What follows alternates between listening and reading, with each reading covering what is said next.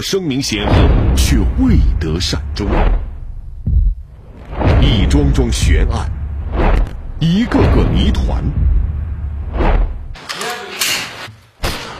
线索纷繁复杂，死因扑朔迷离，辨不清阴谋所在，参不透个中玄机。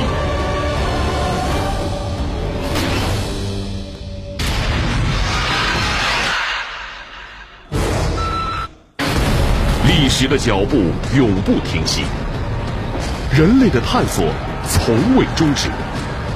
拨开迷雾，探幽发微，让我们一同走进死亡真相。因为珍爱和平，我们回首战争。大家好，欢迎收看百战经典系列节目《死亡真相》。当第二次世界大战的战火终于熄灭。世界一片和平安详的时候，曾叱咤欧洲战场的美国四星上将巴顿的心中却无比凄凉，甚至有点失魂落魄。他怀疑，在这样一个和平的世界里，还有没有他的位置？他常常说：“和平对我来说，将是一座地狱。”一个职业军人的适当归宿，是在最后一战中被最后一颗子弹击中而干净利落的死去。命运和巴顿开了一个恶毒的玩笑，没有让他如愿的现身疆场，却成全了他对和平的厌恶，让他在战后不久就挥别了人间。热血好胆的伟大将军，二战中最耀眼的军事明星，没能如愿现身疆场，却在战后不久猝然离世，是意外，还是谋杀？是一起普通的车祸，还是一宗离奇的案？扑朔迷离，真假难辨。死亡真相系列节目之《巴顿之死》。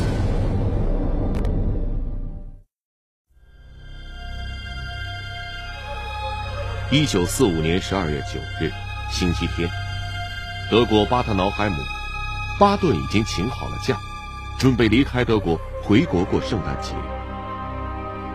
这或许是他以军人身份在德国过的最后一个星期天了。他得好好打发一下时光。本来他的好友第七集团军司令凯斯，前一天晚上将赶到巴特瑙海姆为他送行，并打算陪他一起好好玩一把，消磨掉这个星期天。但是在星期天的清晨，凯斯接到电话。要求他回部队参加一个会议。巴顿起床吃早餐的时候，凯斯已经走了。巴顿非常的郁闷，他不愿意无所事事的浪费掉这个周末，最后决定到一百多英里外的曼海姆的田野中去打猎。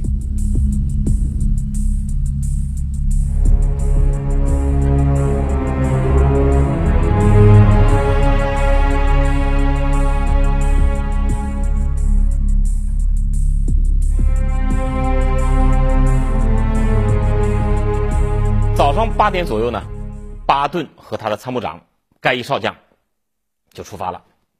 他们带了两辆车，一辆呢是巴顿的司机伍德林开的凯迪拉克轿车，巴顿和盖伊就坐在轿车上；还有一辆呢是斯普鲁斯中士开的吉普车啊，猎狗和枪就放在吉普车上。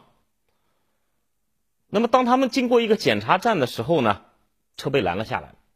啊，这也是个意外，因为巴顿的凯迪拉克轿车上呢有四星标志啊，表明这个车上坐的是啊一个四星上将，可以免检的。但是检查站的宪兵呢比较年轻，很认真，还是把这个车给拦下来了。那么趁着这会儿呢，巴顿呢就把他的狗从吉普车上牵下来，牵到了轿车上。牵到轿车上以后呢，巴顿原来是坐在副驾驶的位置上，狗牵过来以后呢。他就跟盖伊换了一下位置啊，盖伊和狗在前面，巴顿呢就坐在后座上，啊，他可以逗着狗玩儿但实际上这一换呢，反而坏了事了。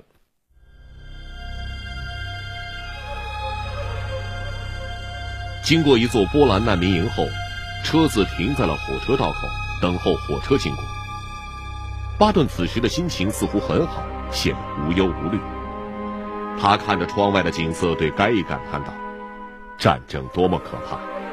看看那些被遗弃的车辆，再看看那一堆乱七八糟的东西吧。”巴顿的车在车道口的北侧、南侧停了一辆卡车，司机是汤普森。他是私自开车外出，与两个朋友兜风玩。他们前一天晚上喝了很多啤酒，三个人都坐在驾驶室里，而按照规定。驾驶室只允许坐两个人，也不允许搭便车的人坐在驾驶室里。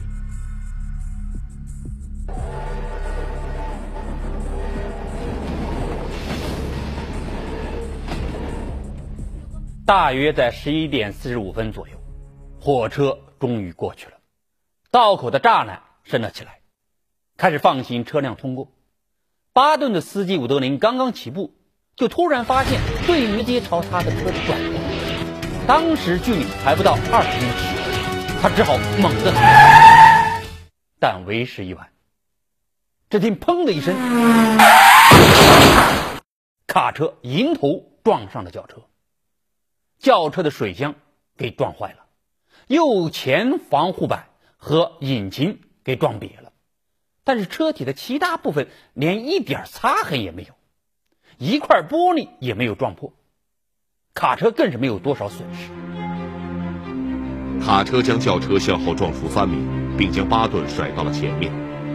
顿时，巴顿的头撞在了车顶部菱形灯的尖角上，灯的金属割破了他的头皮，并一直划到他脸颊的一侧。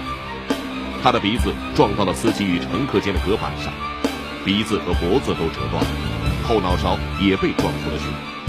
他的头无力地歪向左边，全身瘫倒在该一身上，血从他的脸部、头部不断的涌出。他车祸发生以后啊，他第一个说话，他问该一说：“你怎么样？受伤没有？”该一说：“啊，我一点也没有伤着。”啊，将军你怎么样？该一觉得呀，巴顿最多也就受了点轻伤。巴顿说呢：“说我觉得我瘫痪了。”我感到呼吸困难，你帮我活动一下手指。盖伊呢，就帮他活动了几下，但他怕巴顿是骨折啊，越活动越糟糕啊。他就说啊，将军，我觉得呀，你还是不宜活动啊，你需要在原地啊，保持这个姿势。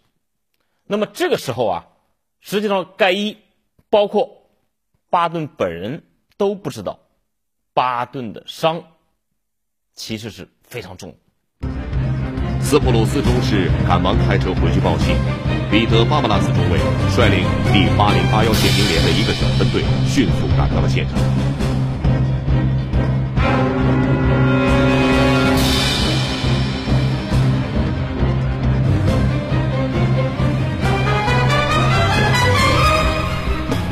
把巴顿将军送到了海德尔堡第幺三零驻军医院。当巴顿被送进外科手术室的时候，他虽然受到激烈的脑震荡，但是神志依然清醒，还在不停的说：“我的脖子痛，脖子痛。”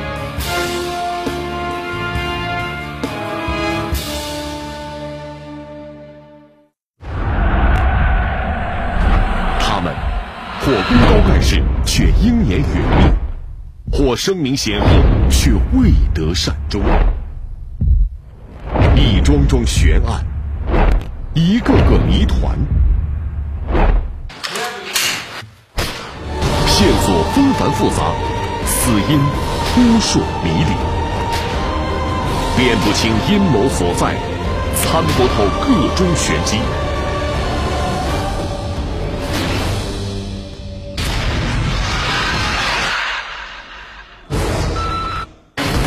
历史的脚步永不停息。人类的探索从未终止，拨开迷雾，探幽发微，让我们一同走进死亡真相。巴顿出车祸的消息传开之后，巴顿的老部队第三集团军的军医主任肯纳少将几个小时之后就赶到了医院。牛津大学著名的神经外科教授凯恩斯准将也专程从伦敦飞了过来，他们负责进行会诊治疗。X 光片很快就出来了，专家们一看片子，心里倒吸一口凉气，伤势很严重，第三颈椎骨折，第四颈椎后部错位，第三颈椎以下完全瘫痪，这就是说颈部已经折断。即使能救回巴顿的性命，巴顿也不能再站起来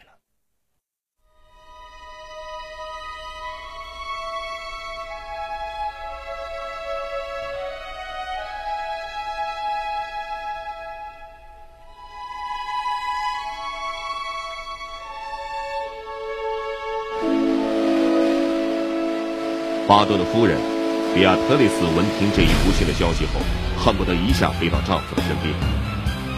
十二月十一日，陆军医疗团派出神经外科医生罗伊斯·帕林上线，还有从参谋部作战处的沃尔特·科尔文中校，连同巴顿夫人一起乘坐 C 五四定期邮政班机飞往德国。当巴顿的夫人于十二月十一日下午三时三十分到达医院时，看到巴顿的病情已经稍有转机。到十三号，巴顿的病情又有了明显好转。直到十九日下午。他的病情一如公报中所说的一样，有着十分满意的进展。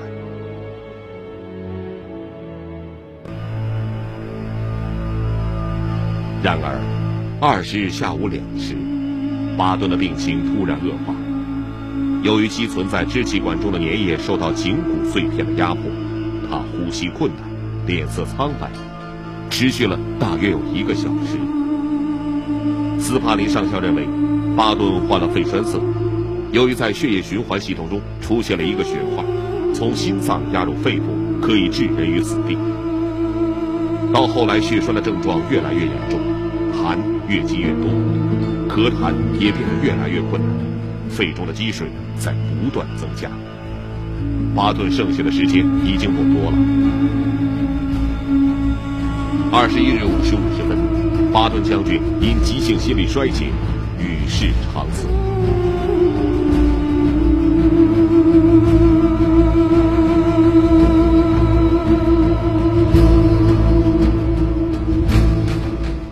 对于死亡，巴顿并不恐惧，并且他向往那种马革裹尸的壮烈。但是，死于车祸，这或许是巴顿没有料到的。这种死对他来说是极不相宜的。车祸发生之后。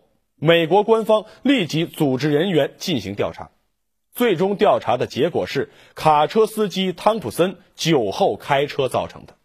但是这次调查却出乎意料的马虎。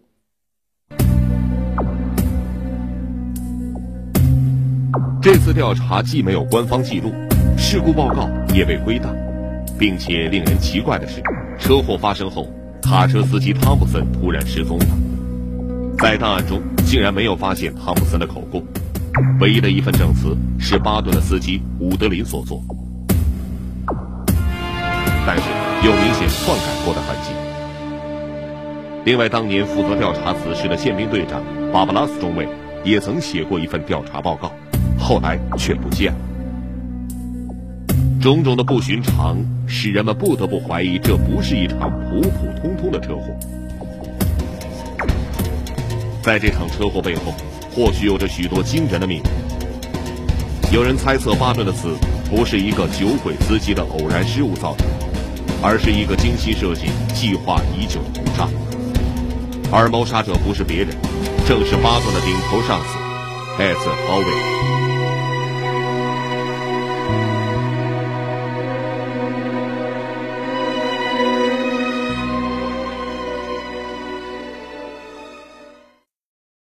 二战结束以后呢，巴顿很奇怪，就成了亲德派了，包庇纳粹分子。为什么呢？因为他觉得呀，他们迟早要和苏联人打一架，所以呢，他对待那些德国人都是根据他们在今后的反苏战争中可能发挥的作用来进行评价的。有用的啊，我不管你是不是以前是纳粹分子，我就当朋友。而且他还启用德国原来党卫队的军官啊，不同意清除一些在历史上有纳粹主义观点的巴伐利亚的银行家和企业家。那么他的这些作为呢，遭到了许多美国领导人的反对。艾森豪威尔就接连几次警告巴顿，要求他必须按照指示执行非纳粹化的计划，不要再包庇纵容纳粹分子。然而，巴顿却并不以为然。一九四五年九月二十二日，他在他的司令部举行记者招待会。当记者问及他关于对待纳粹分子的问题时，巴顿开始贬低盟军关于非纳粹化的计划，并且断言：如果军管政府雇佣更多的前纳粹党员参加管理工作和作为熟练工人，那么军管政府就会取得更好的效果。一名记者问他：“将军。”大多数普通的德国人参加纳粹党，难道不就是和美国人参加共和党与民主党的情形差不多吗？巴顿不加思索地回答道：“是，差不多。”这句话可捅了大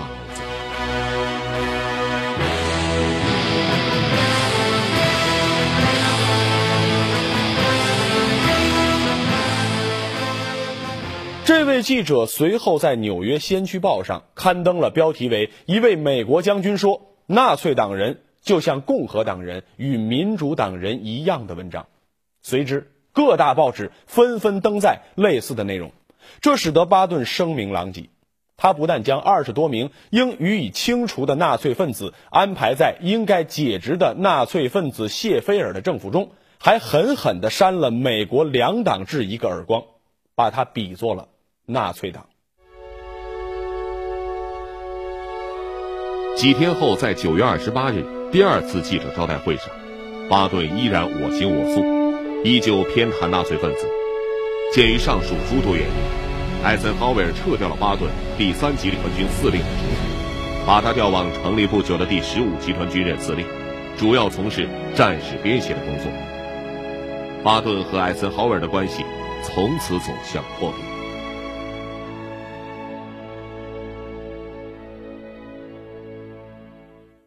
更让美国上层心惊肉跳的是，巴顿死心塌地的要利用德国的几个没有受到损失的党卫军师，来挑起一场可怕的对苏联的战争。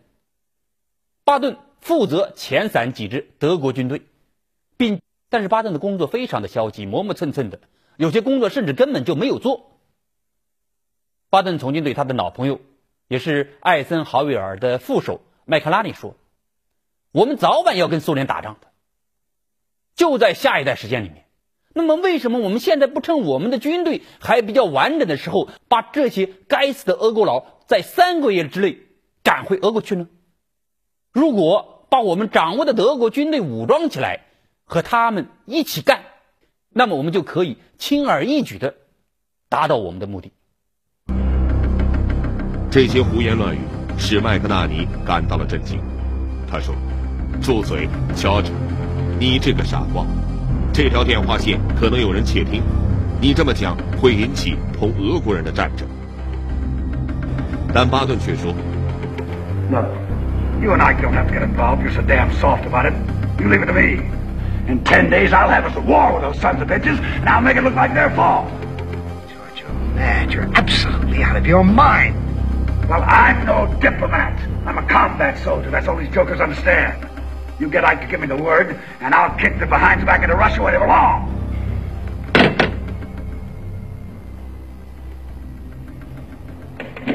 当麦克纳尼奇的挂断电话以后呢，巴顿还不过瘾，自己一个人在办公室里大叫：“他说，我真的相信我们就要跟俄国人打仗。如果我们美国现在不打这一仗，几年后再打的话，俄国人呢就会做好准备。那个时候。”我们再打他就麻烦了。我们将需要这些德国人。我认为我们不应该亏待啊这些我们将来非常需要的人。巴顿这些不合时宜的话，导致了他政治与军事生命的完结，是否也导致了他肉体的灭亡？假如他的上司出于战略大局长远考虑，肯定会对他这些危险言论采取行动。假如苏联听到这番话，也会给这位不知天高地厚的将军一点颜色瞧瞧。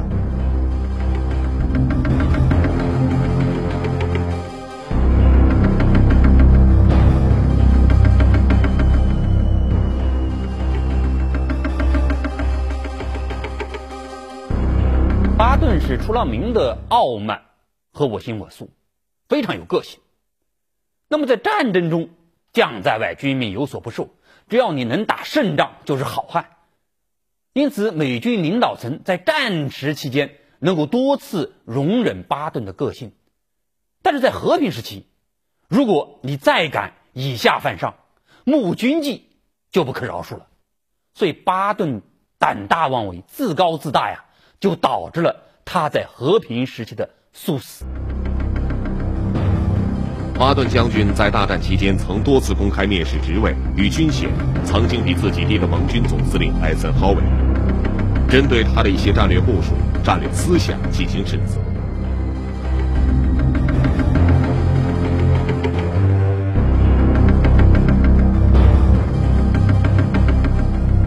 同时，巴顿的言行极可能成为艾森豪威尔接替马歇尔出任美陆军参谋长的绊脚石。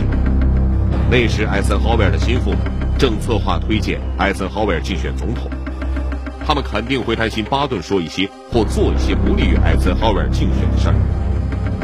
为了搬掉这块又硬又臭的石头，于是暗杀阴谋便应运而生。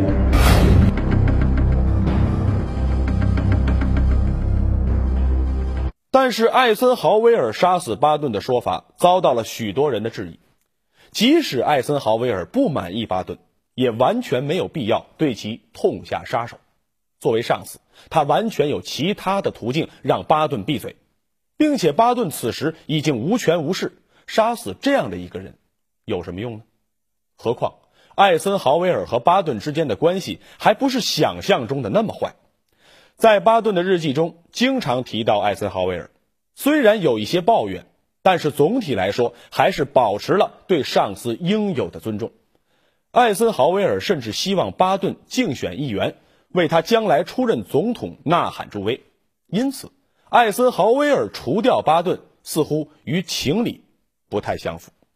俗话说：“人为财死，鸟为食亡。”还有人认为巴顿的死和财富。有着密切的关系。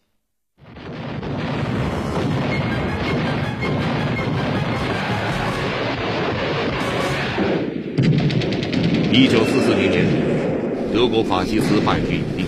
据说希特勒为了能够以后东山再起，下令把国库储备的黄金和一批价值连城的艺术品分散隐藏起来。所有财物被分成两部分进行转移，一批运往瑟林吉亚的丛林中，另一批。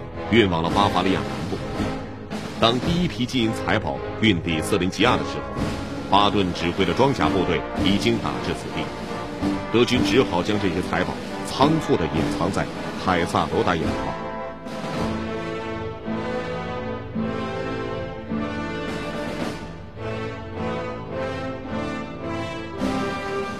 凯撒罗大盐矿是一个废弃的老矿，规模很大，啊下面的坑道。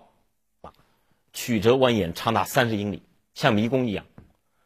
那么，一九四五年四月五号这一天呢，巴顿第三集团军第七军第九零师的几个军官打开了这个盐矿的大门，啊，大吃一惊啊，因为他们发现了一批布袋，里面装的是二十二亿德国马克。那么三天之后呢，第九零师的工兵营炸开了一个地窖。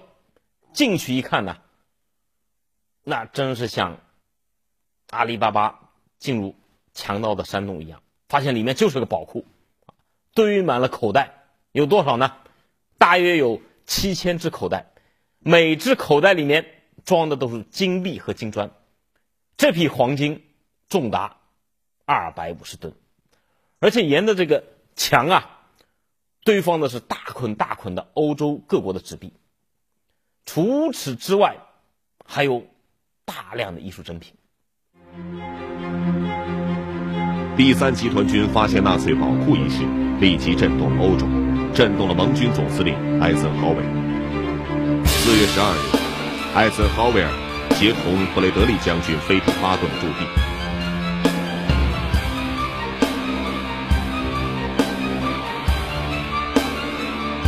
在视察了盐矿之后，决定将这批财宝运往法兰克福的德意志银行，置于盟军的直接控制之下。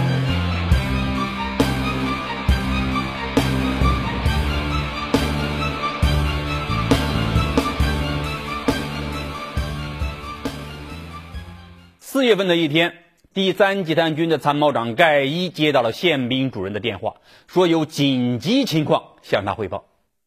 不一会儿，宪兵主任和一个名叫奥吉的宪兵分队队长一起来到了司令部。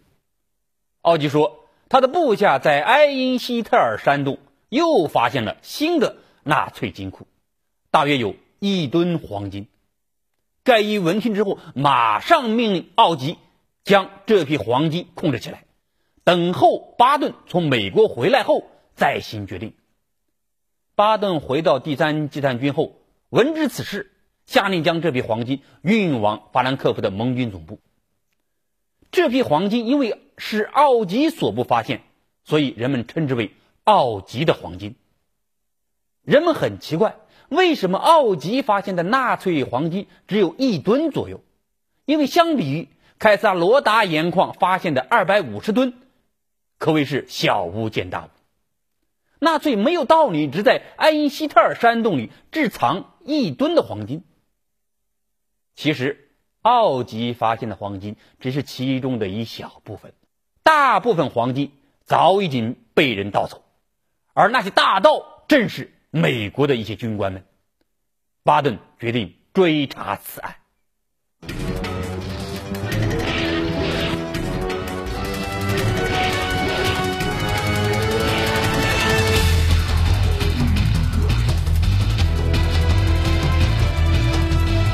就在案件将要告破的关键时刻，巴顿遭遇车祸而死。这个时间上的巧合不能不让人怀疑。人们可以推测，那些盗窃了财宝的美国军官们，为了避免罪行败露，先下手为强，向巴顿痛下杀手，制造了这起惨绝人寰的车祸。自此，奥吉的黄金一案成为了悬案，至今未解。不过这些都是猜测，甚至有一些是夸张的想象，并没有确凿的证据。还有人认为，巴顿不是死于自己人之手，而是死于敌手。这个敌手就是苏联。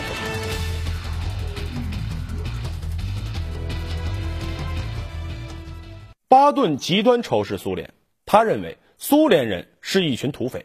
他说：“我没有什么特别的愿望，想去了解他们。”除了想知道杀死他们需要多少粮草和兵器，加之他们并没有别的亲切的标志，缺乏对人类生活的敬仰，是十足的狗娘养的，是野人，是酒鬼。My compliments to the general. Please inform him that I do not care to drink with him or any other Russian son of a bitch. Sir, I I cannot tell the general that. You tell him that. Tell him word for word. Он говорит так точно. Не то, что с вами не будем выпивать, но ни с каким русским сык, суком сыном.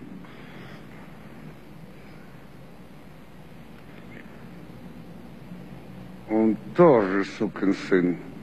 Скажите. The general says he thinks that you are a son of a bitch too.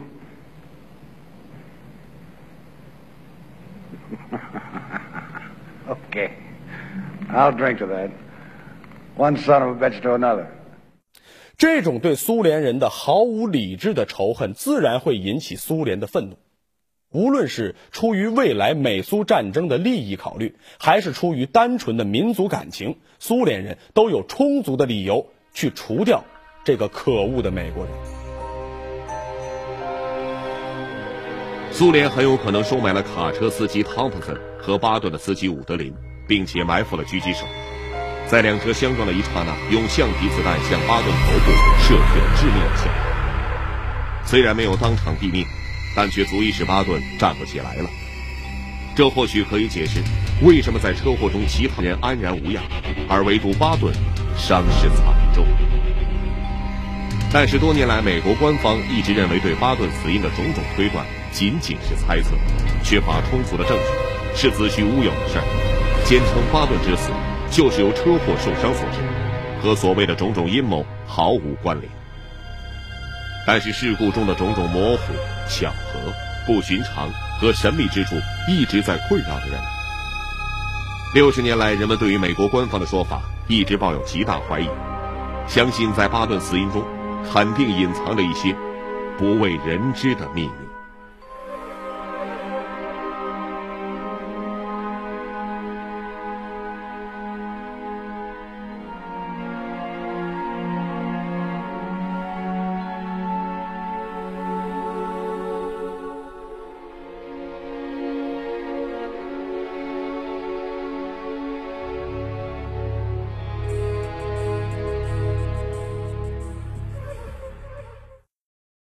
巴顿死后，其家人和部下认为巴顿应该葬于美国西点，这是让他魂牵梦绕的地方，这使巴顿成为一个伟大将军的摇篮。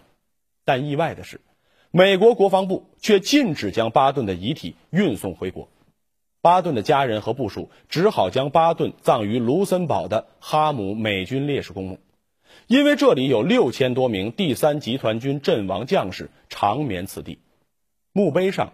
仅仅只有这样几个字：“乔治·巴顿，第三集团军上将，军号零二六零五。”因为珍爱和平，我们回首战争。感谢您收看本期百战经典，下期再见。他是历史上最恶名昭著的战争狂人，他是让千百万人命丧战祸的幕后元凶——希特勒，二十世纪最可怕的人间恶魔。竟在战争行将结束之际离奇失踪，是畏罪自杀，还是秘密潜逃？西方的传闻真假难辨，其间又隐藏着怎样的真相？魔鬼是否依然游走人间？究竟是谁欺骗了世界？百战经典系列节目《死亡真相之希特勒之子》。